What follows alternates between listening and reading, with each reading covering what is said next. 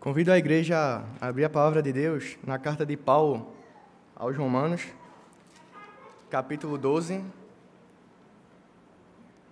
versículo 1 e versículo 2. Carta de Paulo aos Romanos,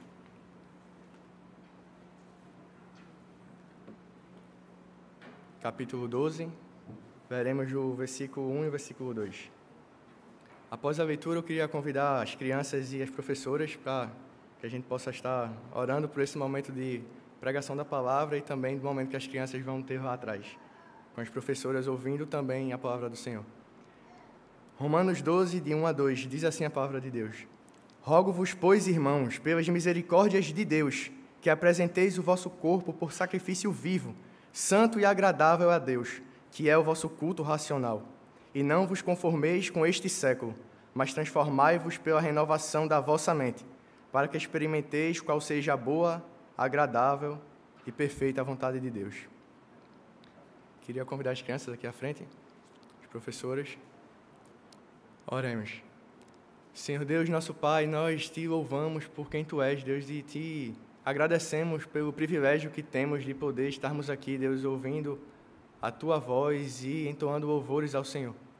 Te pedimos de forma especial por esse momento onde a tua palavra vai ser pregada, Pai que ela possa incomodar os nossos corações para que saiamos daqui transformados pelo poder do Teu Evangelho, Deus. E da mesma forma, cuida da vida das crianças que estarão lá atrás, Deus. Que através das professoras a Tua palavra também seja pregada a esses corações e no momento certo venha a dar os frutos que o Senhor determinou. Que em tudo o Senhor nos abençoe e nos ajude a entendermos e praticarmos a Tua palavra, Pai. É isso que eu te peço em nome de Cristo. Amém. Até o Último Homem é um filme que eu acredito que muitos de vocês já assistiram. E o que me chama a atenção nesse filme é a consagração que um soldado ele tem pelo seu país. Alguém que ninguém olhava para ele e diria que ele teria potencial para servir aquele exército. E ele tem uma trajetória sensacional nesse filme, porque ele vai contra tudo e contra todos se alista no exército e, mesmo sendo maltratado ali pelos amigos, mesmo sendo motivo de escárnio entre eles, ele tem a convicção de que ele quer servir ao seu país. Não vamos entrar no detalhe de que ele tem uma concepção errada em cerca de um mandamento, mas o importante no filme que eu queria destacar é a consagração que ele tem ao seu país, a ponto de fazer de tudo para o defendê-lo, a ponto de encarar uma guerra onde todos diriam para ele ou até os familiares, os familiares, fique em casa, não vá não, que você não vai conseguir. Muito menos se você for para uma guerra sem usar armas, que era o requisito que ele tinha e era o direito que ele tinha que fez com que ele batesse de frente com os seus superiores e conseguisse se alistar naquele exército. E é essa consagração que Paulo está convocando aqui à igreja de Roma. Ele está convocando os crentes à igreja de Roma a consagrarem suas vidas ao Senhor. Essa carta é escrita, foi escrita por Paulo para apresentar o Evangelho aos crentes de Roma e mostrar como o Evangelho ele corrige as divisões entre os gentios e os judeus, como o Evangelho de Cristo unia aqueles dois povos. Mas também essa fé da igreja de Roma era uma fé bastante conhecida. E Paulo vai dizer lá no primeiro no capítulo 1, versículo 8, primeiramente dou graças ao meu Deus mediante Jesus Cristo no tocante a todos vós, porque em todo o mundo é proclamada a vossa fé. A, a, o mundo até então conhecido ali do Império Romano era também a igreja de Roma conhecida por sua fé. E Paulo está escrevendo aqui essa carta para fortalecer os crentes, para mostrar a união que eles teriam com os gentios através do Evangelho de Cristo. E ela é uma carta crucial para que nós possamos entender toda a Escritura pois nela Paulo junta to... faz um resumo de toda a teologia bíblica. Ele vai falar do pecado, vai falar do juízo, da fé, das obras, justificação, eleição, santificação. Ele fala da esperança cristã e fala também da vida da igreja. Paulo dedica os primeiros 11 capítulos para fazer uma exposição doutrinária, para fazer uma exposição teológica. Mas a partir do capítulo 12 ele vai mostrar como toda essa exposição teológica deve transformar a vida dos crentes em Roma. Ele está mostrando que não é apenas o conhecimento, por mais que ele seja necessário, por mais que seja necessário que os, nós crentes e que os crentes de Roma tivessem conhecimento das doutrinas bíblicas, tivessem e entendessem, não fosse uma fé cega, mas uma fé que conhece, que estuda, que se interessa em saber aquilo que o Senhor revelou a nós. Mas ele vai mostrar que não é apenas o conhecimento, mas esse conhecimento ele precisa se tornar em algo prático. E é com base em toda essa doutrina apresentada por Paulo e a exortação que ele faz nesse texto que lemos, para que consagremos nossa vida ao Senhor, que hoje nós vamos meditar acerca do tema Uma vida de consagração ao Senhor. E como nós devemos consagrar nossa vida ao Senhor? Veremos em primeiro lugar que nós podemos consagrar nossas vidas ao Senhor apresentando o nosso corpo. Vamos ver novamente o que diz o primeiro versículo. Rogo-vos, pois, irmãos, pelas misericórdias de Deus, que apresenteis o vosso corpo por sacrifício vivo, santo e agradável a Deus, que é o vosso culto racional. O rogar aqui que Paulo está usando, para nós dar uma ideia de que Paulo está suplicando, como se ele estivesse fazendo um pedido para pessoas que ele está devendo algo, mas não. Paulo aqui ele está fazendo um pedido com autoridade. Ele está rogando aos irmãos, ou exortando os irmãos, convocando aquela igreja a apresentar os seus corpos diante do Senhor. Ele não está se dirigindo a ímpios aqui, por isso que ele usa o irmãos. Eu convoco vocês, irmãos. Eu exorto vocês a apresentarem os seus corpos diante de Deus. E esse rogar aqui de Paulo, a autoridade está baseada no que ele diz em sequência, pelas misericórdias de Deus. Então ele está apontando para tudo aquilo que ele falou nos 11 primeiros capítulos dessa carta. A misericórdia de Deus através da eleição, de salvar um povo que estava condenado, que não tinha nada para oferecer ao Senhor. A misericórdia de Deus em nos justificar pela fé em Cristo a misericórdia de Deus em separar um povo, a misericórdia do Senhor de nos salvar do pecado. Então, não é um pedido que ele está fazendo à igreja de Roma, mas uma convocação, dizendo: irmãos, olhem para as misericórdias de Deus, olhem para tudo aquilo que Deus fez na vida de vocês. Mediante isso, não tem outra coisa a fazer, a não ser se consagrar, a não ser apresentar os corpos de vocês diante do Senhor. Calvino, comentando esse texto, ele diz o seguinte: A súplica de Paulo nos ensina que os homens jamais adorarão a Deus com sinceridade de coração, nem se despertarão para o temor e obediência a Deus com suficiente zelo, enquanto não entenderem consistentemente o quanto são devedores à misericórdia divina. Então é por isso que Paulo está convocando, porque ele ensinou àquela igreja o que Cristo tinha feito por eles. E por isso ele está querendo fazer essa conexão da teoria com a prática, apresentando a teologia e dizendo: agora apliquem isso na vida de vocês. E como vocês vão aplicar isso na vida? Como a igreja de Roma ia aplicar isso em suas vidas? Irão aplicar apresentando os seus corpos. O apresentar o corpo, ou a questão do apresentar, relembra os sacrifícios que eram oferecidos no Antigo Testamento onde o sacerdote apresentava a oferta diante de Deus, e uma dessas ofertas que eram apresentadas era para nos reconciliarmos com Deus, a oferta pelo pecado. Então, por isso que Paulo vai dizer aqui, é um sacrifício vivo. A apresentação dos seus corpos, Igreja de Roma, é um sacrifício vivo, não um sacrifício que vai ser imolado porque Cristo já pagou o preço. Não precisa mais o sumo sacerdote apresentar e representar o povo, porque nós temos livre acesso ao Pai. E esse sacrifício ainda continua, mas de uma forma diferente. Não é apresentando um sacrifício que será morto, mas é apresentando um sacrifício vivo. É nossa vida que Paulo está dizendo aqui. É a vida dos crentes de Roma que deveriam ser apresentadas por inteiro diante de Deus. Enquanto eles vivessem, enquanto eles se movessem, enquanto eles existissem. Era uma oferta diária de suas vidas, e não apenas no momento de culto era toda a sua vida diante de Deus. Por isso que Paulo está rogando aqui. Apresentem os corpos de vocês como um sacrifício vivo. É a vida diante do Senhor. é tudo aquilo que eles iriam fazer ali, nos seus trabalhos, com as suas famílias, também na igreja. Era a vida entregue, porque uma vida foi entregue por eles e uma vida foi entregue em nosso lugar.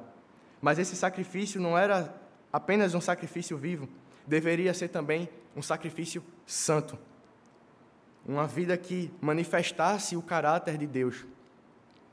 Pedro vai exortar também nós, em, na sua carta, 1 Pedro 1,16, onde ele diz: Sede santos, porque eu sou santo. O Senhor está dizendo, igreja, sejam santos, porque eu, vosso Deus, sou santo. É a ideia do já é e ainda não.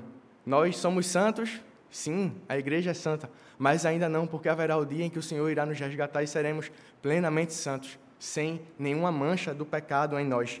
Mas Pedro aqui está exortando a igreja, dizendo que eles deveriam ser santos, como santo é o Senhor.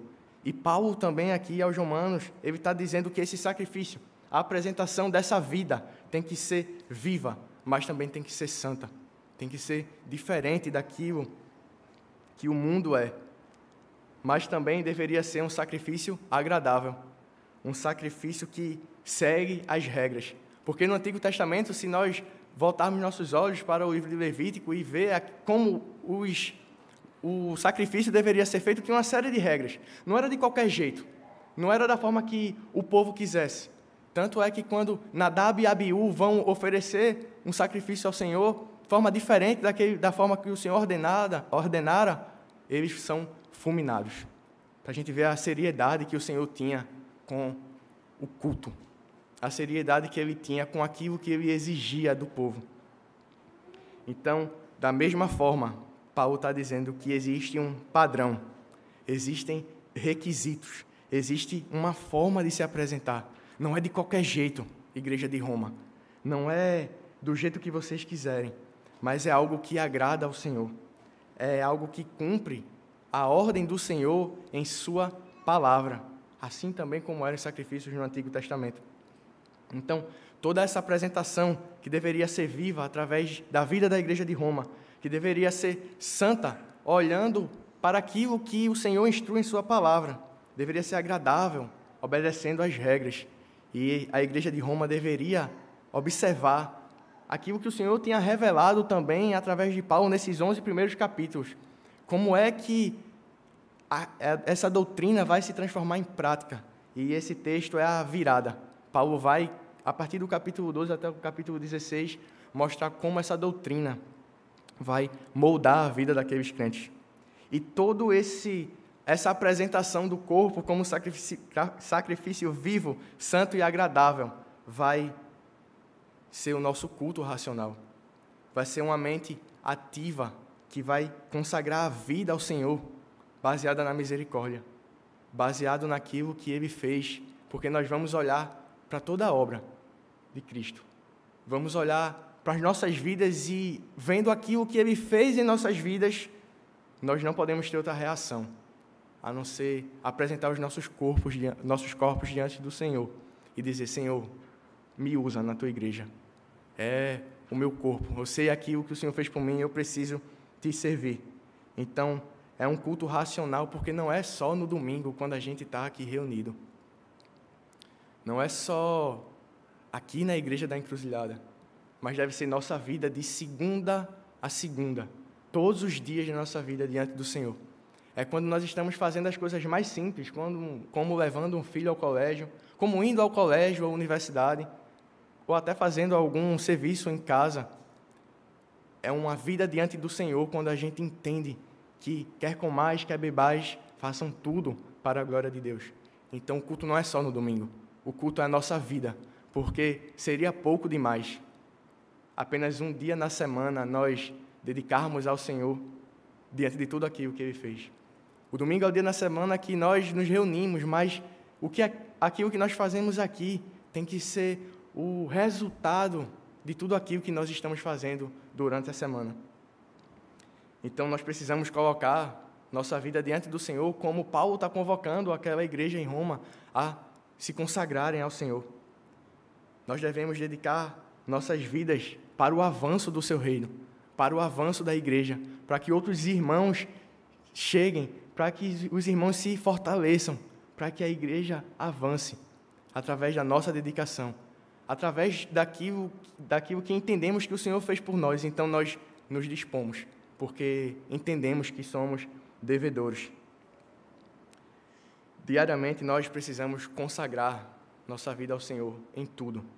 Não é, não há uma dicotomia ou duas coisas diferentes em é minha vida na igreja e minha vida no trabalho é outra coisa, não. A Bíblia e a nossa fé, ela deve reger tudo aquilo que nós fazemos com o nosso corpo, com nossas vidas e no nosso dia a dia.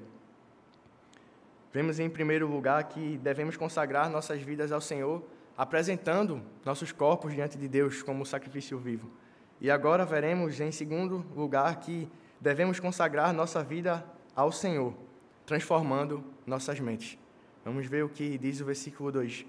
E não vos conformeis com este século, mas transformai-vos pela renovação da vossa mente, para que experimenteis qual seja a boa, agradável e perfeita vontade de Deus. Paulo está dizendo que essa igreja em Roma não deveria se conformar com aquele século o cristão ali não poderia se amoldar ao que a sociedade depravada vivia. Ele deveria ser diferente. Ele deveria ter uma maneira diferente de pensar e não ser influenciado pelo pensamento vingente daquela época.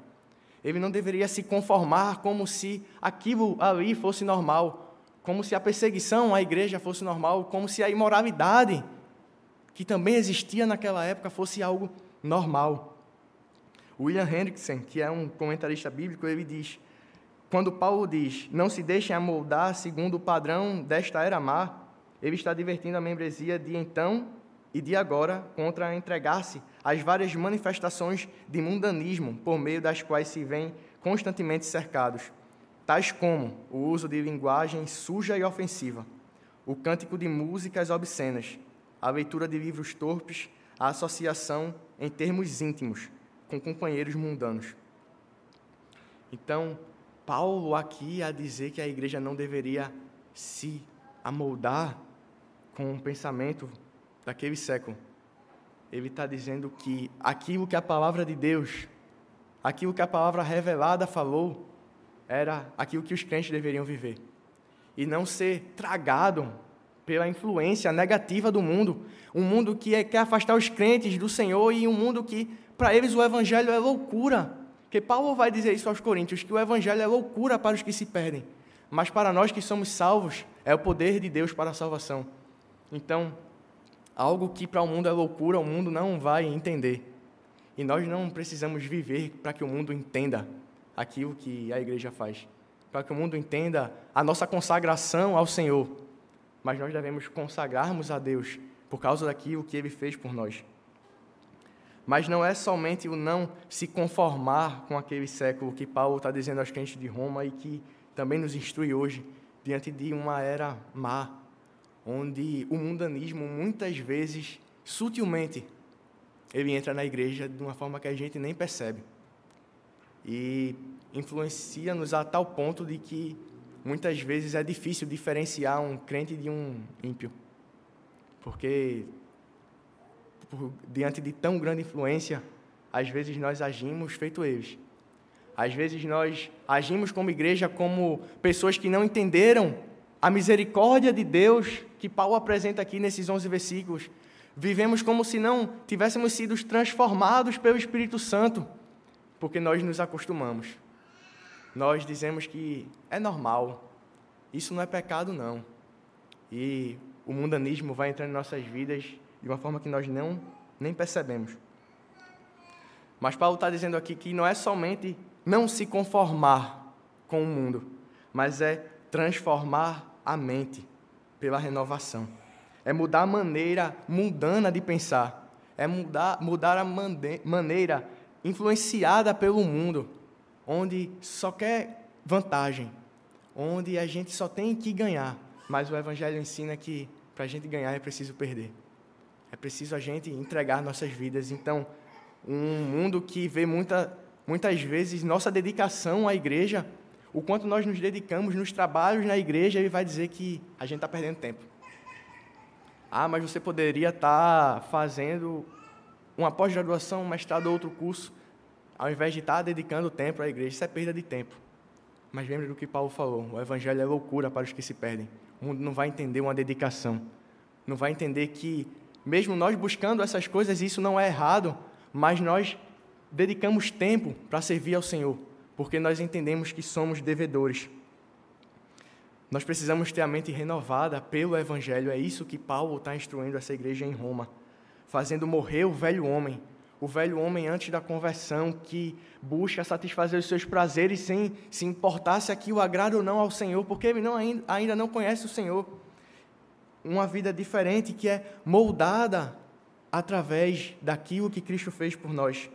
É uma transformação contínua e não apenas de momentos uma transformação que vem depois de um acampamento, de um congresso, de um encontro de casais ou de um culto, onde a gente, com tanta empolgação, decide mudar, mas com o decorrer da caminhada a gente vai esfriando. O que Paulo está dizendo aqui é uma transformação contínua, é uma transformação diária, onde buscamos transformar nossa mente moldada ao Evangelho e não conformada com o mundo tem algo interessante aqui nesse texto, porque o verbo transformar, no grego, ele está na voz passiva, que é quando você sofre a ação e não quando você realiza. Então, essa transformação aqui não depende só de nós, porque essa transformação é obra do Espírito Santo.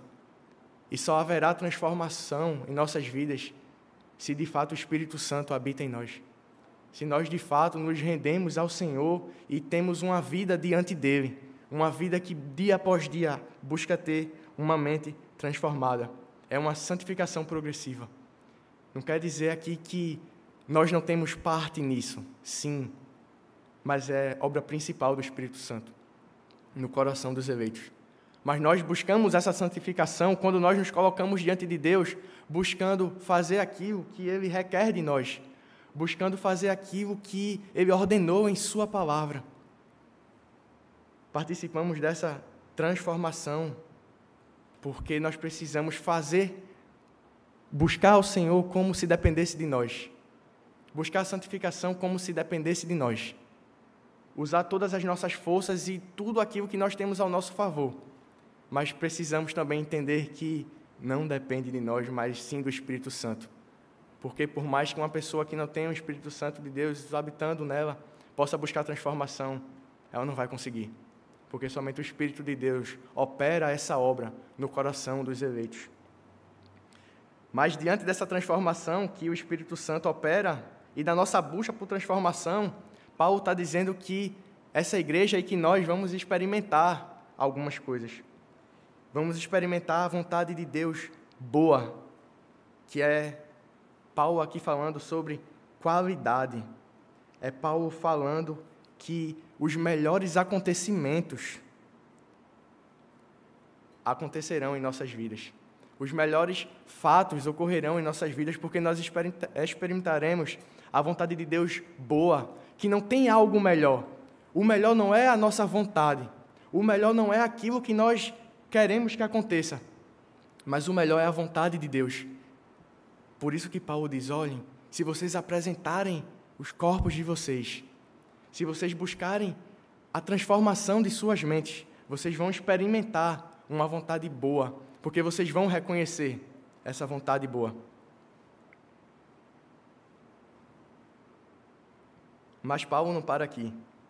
Ele vai dizer que uma igreja e um crente que se coloca diante do Senhor que se apresenta diante do Senhor e que não se conforma com o mundo, que busca transformação, ele vai experimentar também uma vontade perfeita.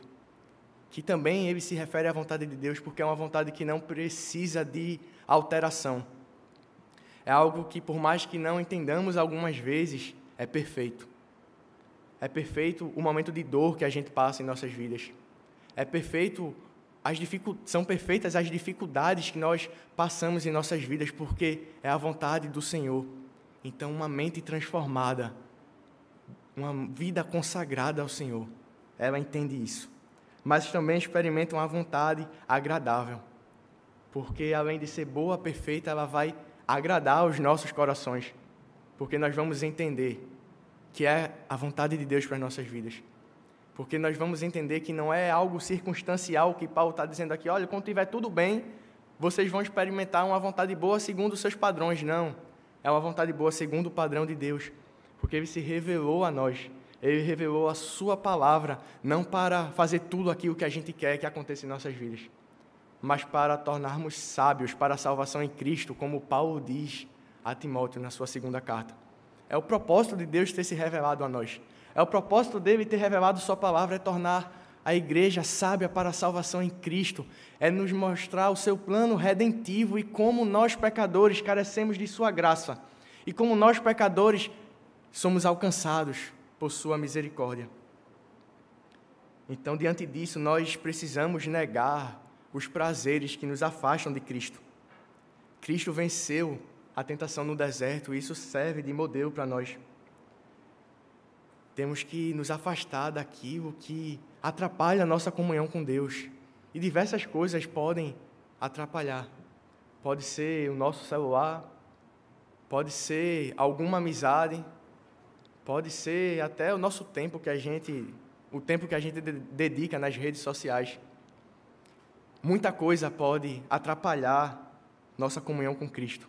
Então, Paulo está dizendo aqui: transformem a mente de vocês, não se conformem. Então, nós não podemos nos conformar com um mundo que vive diante, é, distante do Senhor e vivermos como eles. Nós não podemos seguir os seus passos, mas sim seguir os passos de Cristo. Não se conformar com o mundo também requer de nós que não que tenhamos cuidado com ideologias que se levantam na sociedade e colocam o homem como centro, que colocam o homem como algo tão maravilhoso que tudo precisa ser feito conforme a sua vontade. Mas nós precisamos olhar tudo o que acontece no mundo através das Escrituras e não ao contrário. Eu olho as Escrituras através dos fatos do mundo, não. Eu olho os fatos do mundo através do que a Bíblia diz, porque ela é inspirada por Deus e não os movimentos ou as, os conceitos que são levantados em nossa sociedade. E também devemos buscar transformação através das Escrituras Sagradas. Não é outra coisa que vai transformar nossas vidas. Não é trocar de emprego e conseguir algo melhor. Vai até trazer uma transformação boa, sim, mas a transformação que Paulo está falando aqui é uma transformação de vida onde passo a passo, dia após dia, vamos nos tornando mais parecidos com Cristo. E isso é maior e melhor do que qualquer outra coisa que possa acontecer em nossas vidas. É uma vida diante de Deus. Diante dessa exposição, eu queria propor dois desafios aos nossos corações, diante de tudo aquilo que, que podemos meditar nessa noite. E o primeiro desafio é que nós, como igreja, possamos nos disponibilizar ao serviço do Senhor. Servir não pode ser encarado como um enfado, como algo que é cansativo e que não nos dá prazer. Mas servir ao Senhor deve ser prazeroso aos nossos corações. Deve ser prazeroso estar preparando uma aula para a escola dominical. Deve ser prazeroso sair de casa e vir para um ensaio do grupo de louvor coral ou se preocupar com a vida de pessoas através de um pequeno grupo ou com diversos serviços que nós temos disponíveis em nossa igreja. Nós não podemos nos acostumar em sair de casa, sentar no banco, ouvir uma pregação, cultuar o Senhor, voltar para casa e não nos envolvermos com a igreja de Deus. Porque quando a gente não se envolve, é muito provavelmente, muito provavelmente nós não entendemos de fato o que Cristo fez por nós. Não é a questão de servir por servir, mas é servir porque nós entendemos que através do serviço de outras pessoas o Evangelho chegou até nós.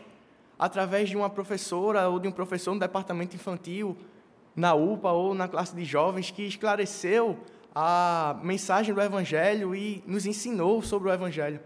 Através de um acampamento que pode ter sido é, realizado por algum ministério, vários serviços dentro da igreja podem ter sido o fator que o Senhor usou para trazer você aos pés de Cristo. Então, se disponibilize a servir a igreja de Deus.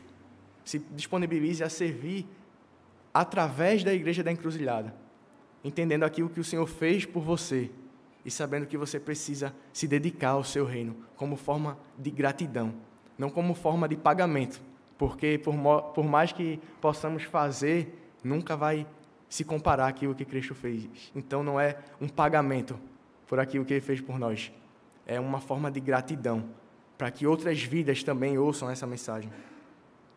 E o segundo desafio que eu proponho aos nossos corações é que busquemos transformação, transformação de vida através da leitura diária da palavra de Deus.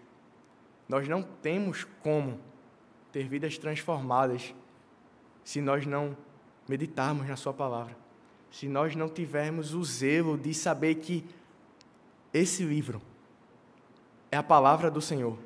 Não é apenas um livro, mas é o Senhor falando com nós, e quando nós tivermos essa consciência nós vamos saber que vamos saber da importância que é diariamente meditar na palavra do Senhor. Não é fazer devocional para que seu líder de IPG ou ministério pare de ficar no seu pé, dizendo, olha, como é que está a tua vida devocional, ou a sua esposa ou seu marido, não. Mas é um buscar, de, um buscar transformação através da palavra de Deus. É se consagrar a Ele, dia após dia, sabendo, sabendo que temos a Sua palavra de forma tão fácil ao nosso acesso. Então, precisamos separar um tempo diário para termos essa comunhão com Deus, porque só através disso, só através do conhecimento das Escrituras, dia após dia, nós vamos moldar nossa vida, não nos acostumando com o pensamento vigente no mundo, do mundo, mas sendo transformados pela palavra do Senhor. Aquele soldado do filme, ele surpreendeu a muitos porque alguém que ninguém dava valor, alguém que ninguém esperava nada, alguém que todo mundo estava esperando ali ser morto a qualquer momento porque não estava armado. Ele, pelo contrário, salvou a vida de muitas pessoas ali com a sua consagração. E essa consagração ajudou o seu país que, olhando para essa consagração que Paulo instrui a igreja em Roma, relembrando também dessa consagração que esse soldado teve, vocês podem depois, tiver um tempinho, ver esse filme através de uma ótica de como nós devemos nos dedicar a Cristo, olhando para a vida desse soldado. Que nós possamos nos consagrar ao Senhor, apresentando nossos corpos diante de Deus, dizendo: Senhor, é teu, usa para a glória do teu nome usa para o avanço do teu reino e transformando nossas mentes através da palavra de Deus, servindo a igreja com tudo aquilo que nós somos, servindo a igreja com tudo aquilo que nós temos, servindo a igreja de Cristo de coração, por causa daquilo que ele fez por nós. Que possamos consagrar nossas vidas ao Senhor e experimentarmos a sua vontade boa, a sua vontade perfeita e a sua vontade agradável, através de uma vida que está no lugar onde ela deve estar, que é aos pés do Senhor. Que o Senhor, pois, aplique a Sua palavra aos nossos corações.